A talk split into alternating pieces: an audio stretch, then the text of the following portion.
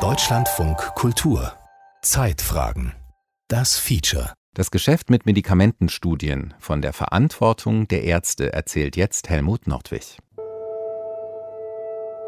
Der Arzt sollte sich nicht dafür bezahlen lassen, dass er dem Patienten ein bestimmtes Arzneimittel verordnet.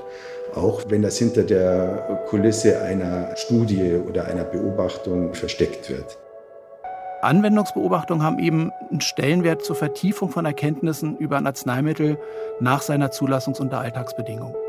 Da geht es um äh, klinische Daten, dann um klinische Untersuchungsbefunde.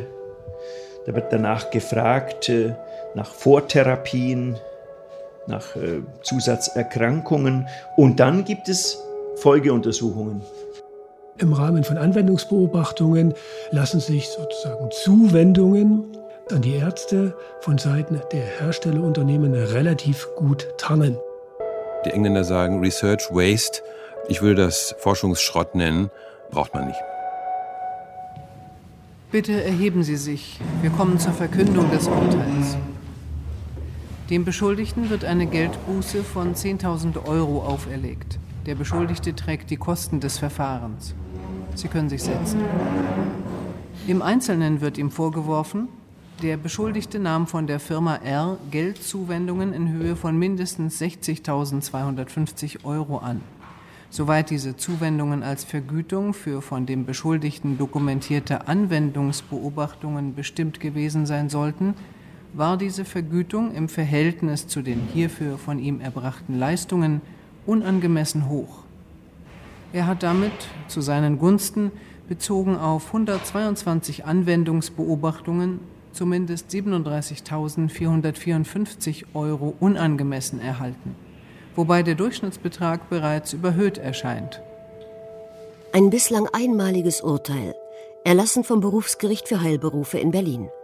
Es verurteilt am 18. Mai 2018 einen niedergelassenen Internisten. Er hat von einem Unternehmen Geld angenommen, das im Auftrag einer Pharmafirma arbeitet und seinen Patienten ein Medikament verschrieben, das genau diese Firma herstellt. Das Gericht kann dem Arzt nicht nachweisen, dass er die Zahlung direkt für die Verordnung erhalten hat. Offiziell ist das Geld dafür geflossen, dass der Mediziner im Auftrag des Unternehmens beobachtet hat, wie sich das Präparat im Alltag verhält. Doch die Summe, die er kassierte, war deutlich zu hoch, so das Gericht. Anwendungsbeobachtungen sind, jedenfalls wenn man die früheren Diskussionen zugrunde legt, geradezu ein Anschauungsbeispiel immer gewesen dafür, um äh, korruptive oder jedenfalls korruptionsnahe Elemente im Pharmavertrieb aufzuzeigen. Meint Ralf Kölbel. Er ist Professor für Strafrecht und Kriminologie an der Universität München, Schwerpunkt Wirtschaftskriminalität.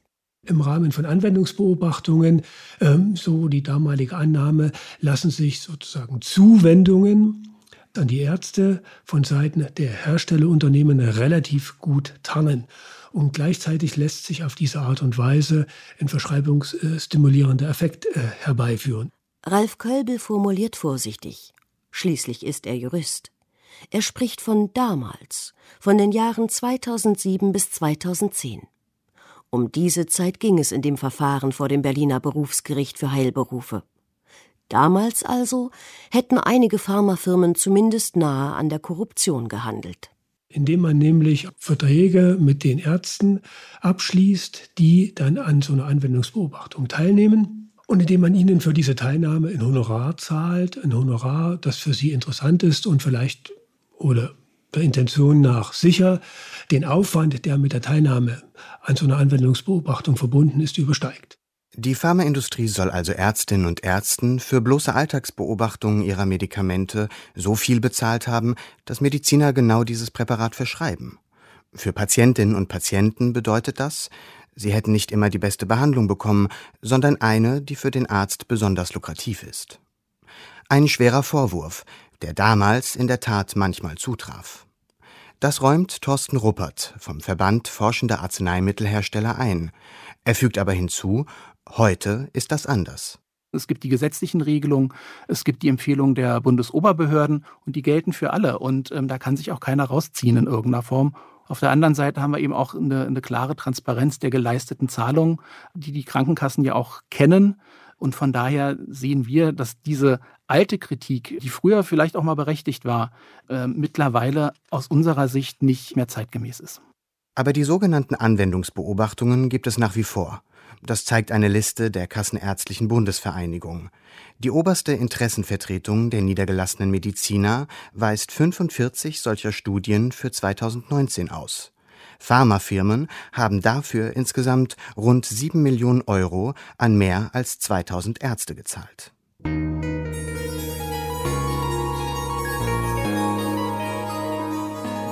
Hier ist ein Patientenprotokoll für eine Kognitionsstudie.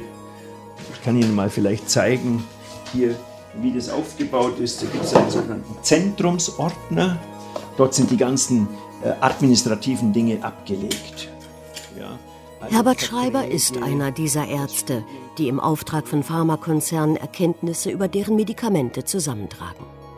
Der Professor für Neurologie behandelt vor allem Menschen mit multipler Sklerose und Demenzkrankheiten. Es ist Freitagnachmittag in seiner Ulmer Praxis. Die letzten Patienten sind längst ja. weg. Hier haben wir zum Beispiel einen Ordner, wo fünf Patienten dieser nicht interventionellen Studie enthalten sind und die enthalten die gesamten Dokumente über die Behandlungszeit. Herbert Schreiber findet es wichtig, nicht interventionelle Studien zu machen, wie die Anwendungsbeobachtungen auch genannt werden.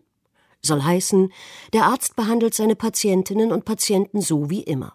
Er ändert also nichts an der Therapie, aber er dokumentiert sie ohne Patientennamen für die Firma, die ihn beauftragt hat. Da geht es um äh, klinische Daten, dann um klinische Untersuchungsbefunde, da wird danach gefragt äh, nach Vortherapien, nach äh, Zusatzerkrankungen und dann kommen ganz bestimmte Tests, die eben bei dieser ersten Untersuchung anonym erhoben werden.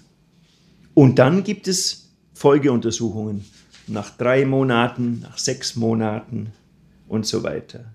Nicht zuletzt gehört eine schriftliche Einverständniserklärung der Patientin oder des Patienten in den Ordner.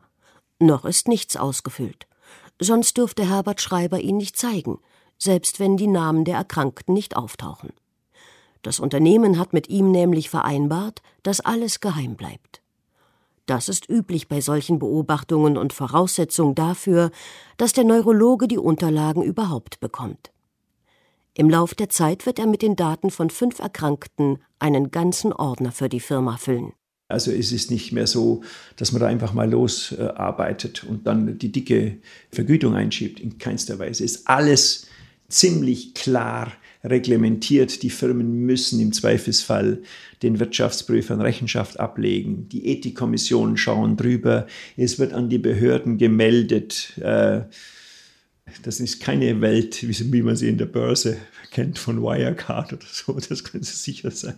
Strenge Regeln, die keinen Spielraum mehr für Korruption zulassen sollen. Die Firma kann vorab eine Ethikkommission einschalten, die auch die Honorare für die Ärzte erfährt und prüfen kann, ob sie angemessen sind. Nur verpflichtend ist das nicht. Es passiert aber meistens. Immer muss eine Anwendungsbeobachtung jedoch den Krankenkassen und Aufsichtsbehörden gemeldet werden. Entweder dem Bundesinstitut für Arzneimittel und Medizinprodukte, BfArM, oder dem Paul-Ehrlich-Institut. Die veröffentlichen dann, dass sie stattfindet. Im Fall von Herbert Schreiber geht es um ein Medikament gegen multiple Sklerose. Bevor das Präparat zugelassen wurde, haben Forschende bereits eine Studie in mehreren Phasen mit einigen tausend Patienten gemacht. Sie war Voraussetzung, dass das Mittel überhaupt auf den Markt kommen konnte. Es gibt natürlich Limitationen dieser teuren sogenannten Phase 3 äh, Studien. Ja, das sind natürlich äh, Patientenpopulationen, die sind in der Regel, weil sie selektiert sind, sind sie oft jünger als die Populationen in der äh, breiten äh, Medizin, in der Real-World-Situation. Die haben weniger Begleiterkrankungen oder auch Begleitmedikationen.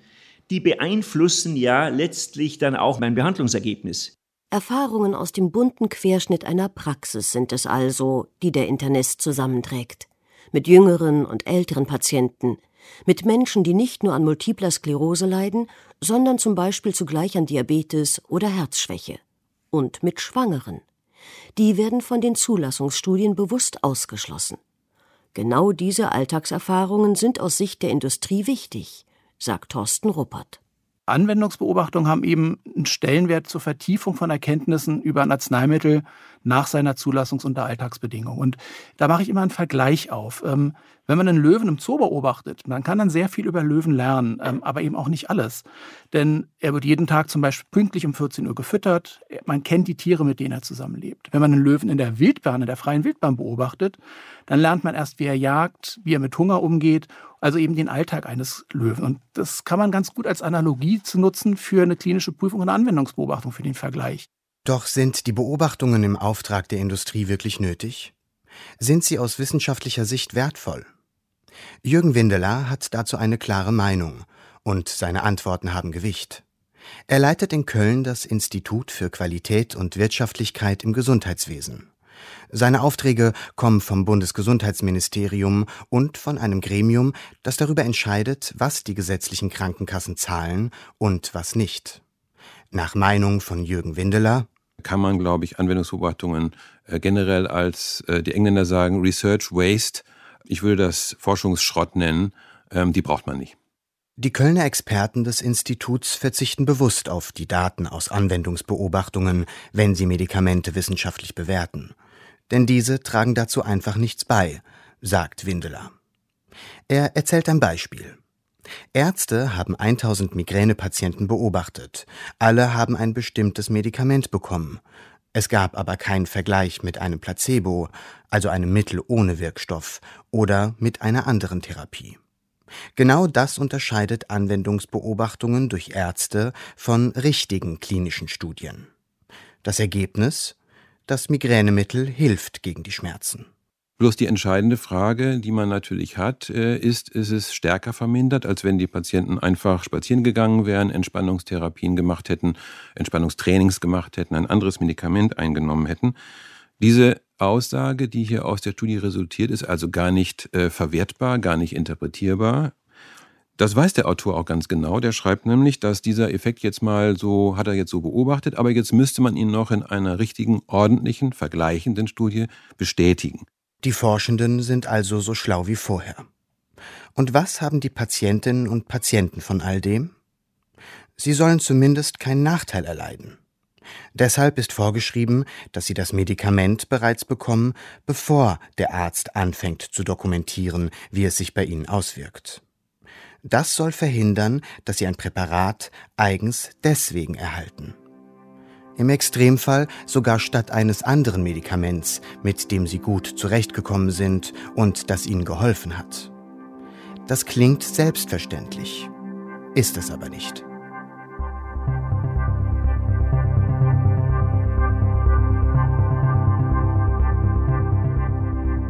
(2004) hat die Europäische Arzneimittelbehörde das Insulinpräparat Apidra zugelassen.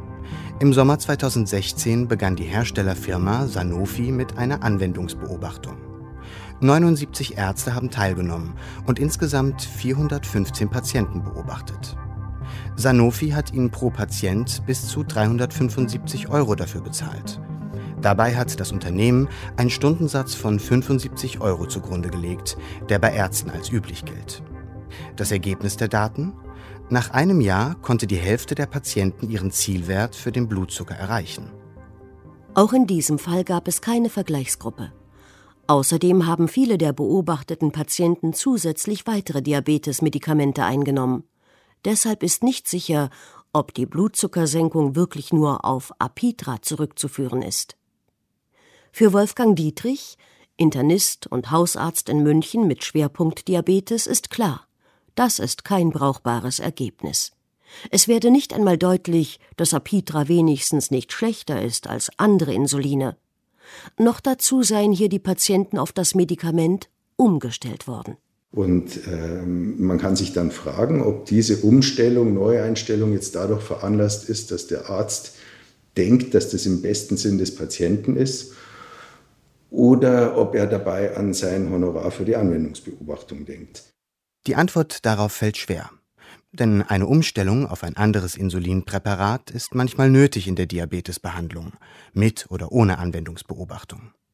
Der Hersteller von Apidra jedenfalls weist die Vermutung zurück, dass Ärzte es nur deswegen verschreiben, weil ihnen Geld für die Beobachtung winke. In den Unterlagen für die Ärzte hieß es dazu, die Mediziner müssten die Entscheidung für die Umstellung unabhängig von der Studie treffen. Aber länger als zwei Wochen dürfe es nicht her sein, dass die Patienten auf das neue Medikament umgestellt wurden.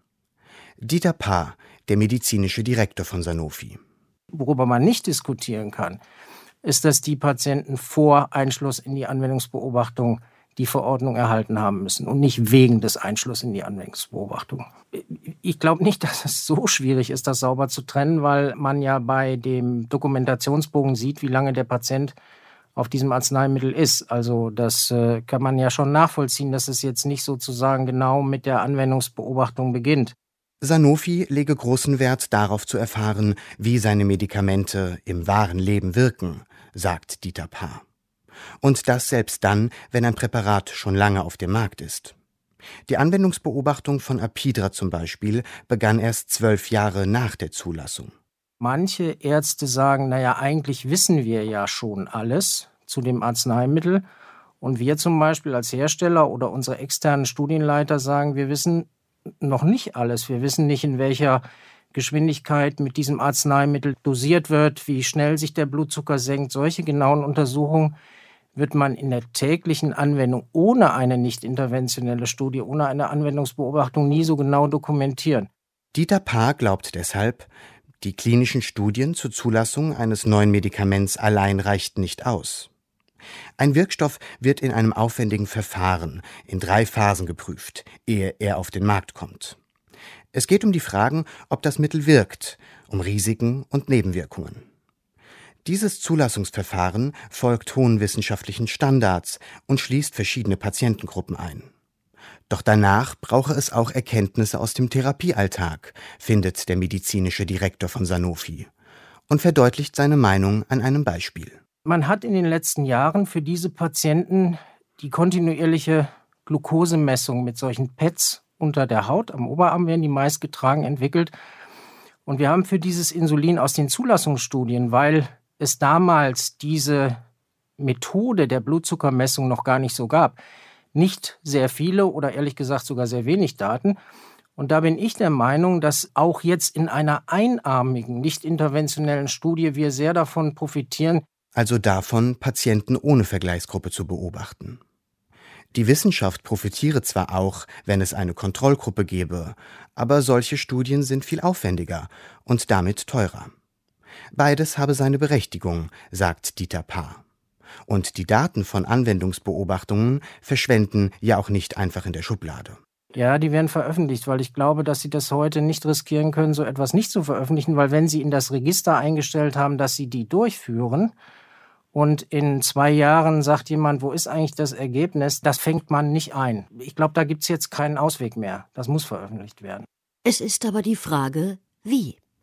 Im Arzneimittelgesetz ist vorgeschrieben, dass die zuständige Behörde einen Abschlussbericht erhält. Und die veröffentlicht den, etwas versteckt, auf ihren Webseiten. Wissenschaftliche Publikationen in Fachzeitschriften sind aber nicht die Regel.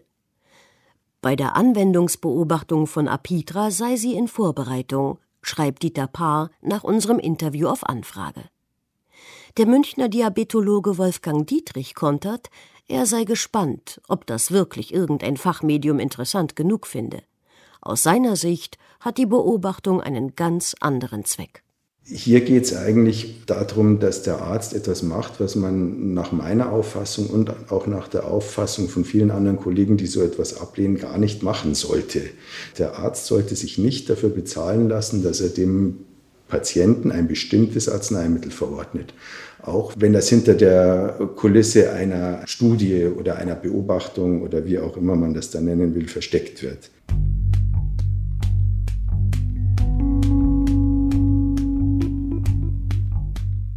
Anwendungsbeobachtungen sind umstritten. Das dürfte schon das Einzige sein, worauf sich Gegner und Befürworter einigen können. Sie liefern wichtige Erkenntnisse, sagen die einen. Kritiker halten dagegen, die wissenschaftliche Qualität sei bescheiden, Patienten könnten womöglich nicht das geeignetste Medikament bekommen Und der Arzt verschreibe eher ein Präparat, das er für eine Firma beobachtet, weil er dafür ja Geld erhält. Doch lässt sich das nachweisen? Eine neue Studie hat es versucht. Geleitet hat sie Klaus Lieb, Professor an der Klinik für Psychiatrie der Universität Mainz. Ja, die Studie war wirklich sehr aufwendig. Wir hatten ähm, einen sehr großen Datensatz, also das waren knapp 7000 Ärztinnen und Ärzte. Äh, und das hat uns die Möglichkeit gegeben, dass wir dann schauen konnten, wie ist das Verordnungsverhalten bei den Ärztinnen und Ärzten, die an der Anwendungsbeobachtung teilgenommen haben, im Vergleich zu Kontrollärztinnen und Ärzten, die nicht teilgenommen haben. Das Ergebnis? Ärzte verschreiben ein Medikament tatsächlich häufiger, wenn sie von der Pharmafirma für eine Anwendungsbeobachtung Geld bekommen. Und zwar sogar noch ein Jahr, nachdem die Studie beendet ist. Der Effekt ist scheinbar klein. Es geht um eine Zunahme von etwa 6 bis 8 Prozent. Man kann natürlich argumentieren, dass jetzt 8 Prozent Zunahme nicht, äh, nicht so relevant ist, aber wenn man sich jetzt mal überlegt, wenn ich irgendwo Produktzuwächse habe von 8 Prozent, finde ich die jetzt nicht so irrelevant durch eine relativ einfache äh, Maßnahme. Also, und wenn, wenn man auch bedenkt, dass wir sehr hohe Arzneimittelpreise haben, dann ist eben auch 8 Prozent nicht wenig. Der Hersteller kann mit einer Anwendungsbeobachtung also sein Medikament häufiger verkaufen. Nur hat das auch nachweisbare Folgen für die Patientinnen und Patienten? Ob dadurch Schaden bei den Patienten entsteht, das haben wir erstens nicht untersucht und das würde ich auch so nicht direkt sagen, ja, wo es verschiedene Optionen gibt, vorrangig aber das Medikament der Anwendungsbeobachtung verordnet wird, dann kann es für den Patienten schon ein Schaden sein. Es kann aber auch andersrum sein. Es kann auch sein, dass äh, das Anwendungsbeobachtungsmedikament auch tatsächlich besser ist ähm, und dann auch der Patient davon einen Nutzen hat. Es gibt allerdings einen Fall, bei dem schwere Nebenwirkungen eines Medikaments zutage getreten sind und wo Anwendungsbeobachtungen trotzdem weitergeführt wurden.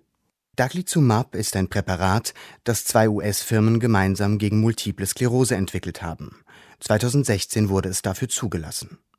In diesem Jahr begannen Anwendungsbeobachtungen in Deutschland mit 620 Patienten. 113 Ärzte waren beteiligt. Insgesamt haben die Unternehmen ihnen fast eine halbe Million Euro bezahlt, im Schnitt rund 800 Euro pro Patient. Das neue Präparat war sehr teuer, es gab Alternativen. Bereits kurz nach der Zulassung kam es zu einem Todesfall. Ab Mitte 2017 warnte die Europäische Zulassungsbehörde EMA vor der weiteren Verwendung. Trotzdem liefen die Anwendungsbeobachtungen weiter. Im Mai 2018 wurde das Präparat von der EMA verboten. Kann es sein, dass hier ein teures Medikament mit Hilfe von Anwendungsbeobachtungen in den Markt gedrückt wurde? Und das, obwohl schnell der Verdacht bestand, es ist gefährlich. Zwei Anfragen hat die US-Firma AbbVie, die den ursprünglichen Hersteller übernommen hat, nicht beantwortet. Und auch das Unternehmen Biogen schweigt. Es war an der Entwicklung des Präparats ebenfalls beteiligt.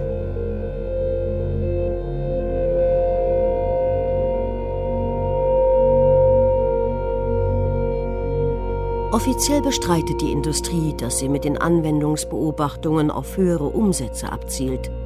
Doch wer in die Fachliteratur schaut, bekommt ein anderes Bild. So hat zum Beispiel Thomas Trilling, Geschäftsführer einer Biotechnologiefirma, 2015 ein Buch mit dem Titel Pharma Marketing herausgegeben. Studien und den bezahlten Beobachtungen widmet er dort ein eigenes Kapitel. Darin heißt es, es empfehle sich, Ärzte als Teilnehmer für ein neues Präparat zu gewinnen oder die als Meinungsbildner weitere Ärzte beeinflussen könnten. Und Dieter Paar, der medizinische Direktor bei Sanofi, hatte im telefonischen Vorgespräch gesagt, Anwendungsbeobachtungen als Marketing, das sei zwar nicht die Denke forschender Hersteller, aber als Nebenwirkung könne es doch mal mehr Verschreibungen geben. Im Interview darauf angesprochen, sagt er, das habe ich vielleicht in der Tat ansatzweise so gesagt, aber ich habe eigentlich, und das ist gut, dass Sie mir das nochmal sagen, ich habe eigentlich ehrlich gesagt etwas anderes gemeint. Wenn die Ergebnisse gut sind, also wenn man wirklich sieht, dieses Insulin sorgt für einen sehr stabilen kontinuierlichen Blutzuckerspiegel, die Patienten haben weniger Unter- oder Überzuckerung, dann wird selbstverständlich die Folge sein, dass auch das Vertrauen in dieses Insulin in der Ärzteschaft, die die Studie gelesen haben, zunehmen wird. Woran genau es liegt, dass Ärzte ein Medikament häufiger verordnen, wenn sie es für die Industrie beobachten, das haben Klaus Lieb und seine Kolleginnen in ihrer Studie nicht untersucht. Fest steht, Mediziner lassen sich beeinflussen. Und das allein ist für manche Grund genug, sich nicht daran zu beteiligen. Herbert Schreiber zieht für sich einen anderen Schluss.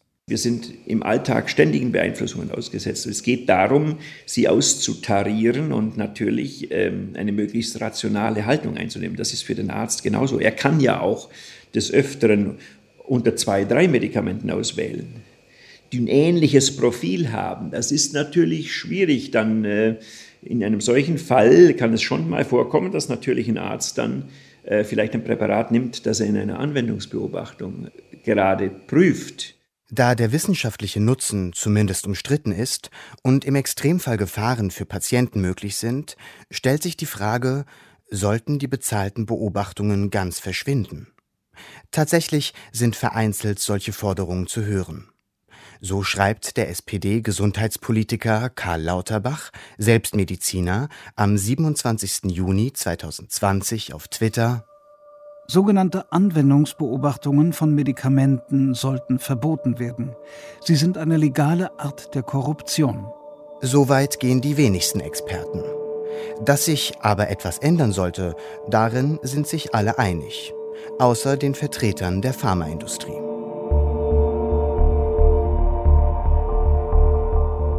Zum Beispiel könnte die Rolle der Ethikkommission gestärkt werden. Derzeit ist es nicht verpflichtend, eine Beobachtung vorher dort einzureichen. Größere Firmen tun das aber. Allerdings sind die Kommissionen unzureichend ausgestattet. Ihre Mitglieder sehen die Anträge in ihrer Freizeit durch und ihr Votum ist nicht bindend. Eine weitere Möglichkeit betrifft die Prüfung durch die Stellen, denen die Beobachtungen vorab gemeldet werden müssen Bundesbehörden und Krankenkassen. Sie veröffentlichen zwar diese Meldungen und später auch den Abschlussbericht, sie bewerten aber beides nicht. Weder was das Honorar angeht, noch den wissenschaftlichen Wert. Ein grober Fehler, findet der Strafrechtler Ralf Kölbel wäre irgendwie sinnvoll, ja. Dann würde die Meldung irgendeinen, irgendeinen Zweck verfolgen, ja. Tatsächlich aber ist das so, dass die Meldungen gewissermaßen auf die Halte gelegt werden. Das heißt, es gibt dann eben die entsprechende Datenbank, die wird in diesen Einrichtungen, in diesen Institutionen vorgehalten, ohne dass dort irgendjemand etwas damit anfängt. Es besteht auch keine gesetzliche Verpflichtung. Ja, der Gesetzgeber hat eine sehr merkwürdige Konstruktion bei der Statuierung der Meldepflichten gewählt und er hat es ausdrücklich äh, auch so begründet, dass er davon ausgeht, damit sei eine gewisse Transparenz hergestellt und die würde schon genügen, um korruptiven Beziehungen entgegenzuwirken. So aber ist es nur eine Scheintransparenz. Und das, obwohl nicht immer nur kleine Scheine den Besitzer wechseln. Die Arzneimittelkommission der Deutschen Ärzteschaft, ein Organ der Bundesärztekammer, hat Medizinern deshalb vor kurzem davon abgeraten, sich an Anwendungsbeobachtungen zu beteiligen. Ralf Kölbel ist das zu wenig. Der Gesetzgeber müsse sich entscheiden, und damit zuerst einmal wir, als Gesellschaft und als Patienten. Wollen wir also, dass Ärztinnen und Ärzte von Pharmafirmen Geld dafür bekommen, dass sie unsere Behandlung beobachten? Oder sollten solche Daten nur im Rahmen von kontrollierten Studien gesammelt werden, die von staatlicher Seite wirklich beaufsichtigt werden? Wenn ich also sage, ich will diese Interessenkonflikte, die Anwendungsbeobachtungen offenbar immanent sind, nicht haben, dann bleibt mir nichts anderes übrig, als Anwendungsbeobachtungen ganz zu untersagen. Ich kann mich natürlich auch auf einen anderen Standpunkt stellen und kann sagen, vernünftig durchgeführte Anwendungsbeobachtungen erfüllen einen bestimmten Zweck. Und für diesen Zweck nehme ich es in Kauf, dass gleichsam in der Nebenwirkung dann entsprechende verschreibungsstimulierende Wirkungen eintreten. Wenn ich mich auf diesen Standpunkt stelle, dann kann ich es so lassen, wie es ist. Was ich aber jedenfalls machen muss als Gesetzgeber, entweder explizit den einen oder explizit den anderen Weg gehen. Bisher bleibt uns als Patientinnen und Patienten nichts anderes übrig, als diese Entscheidung selbst zu treffen. Und zwar in dem Moment, in dem der Arzt uns sagt, Sie bekommen doch dieses Medikament, da wüsste die Herstellerfirma gerne, wie es sich bewährt. Man kann dann unterschreiben, dass das in Ordnung geht und darauf vertrauen, dass das den Arzt bei der Therapie nicht beeinflusst. Man kann aber auch skeptisch sein und Nein sagen. Das Geschäft mit Medikamentenstudien von der Verantwortung der Ärzte. Das war ein Feature von Helmut Nordwig. In dieser Produktion von Deutschlandfunk Kultur aus dem Jahr 2020 sprachen Ilka Teichmüller, Rosario Bona und Birgit Paul.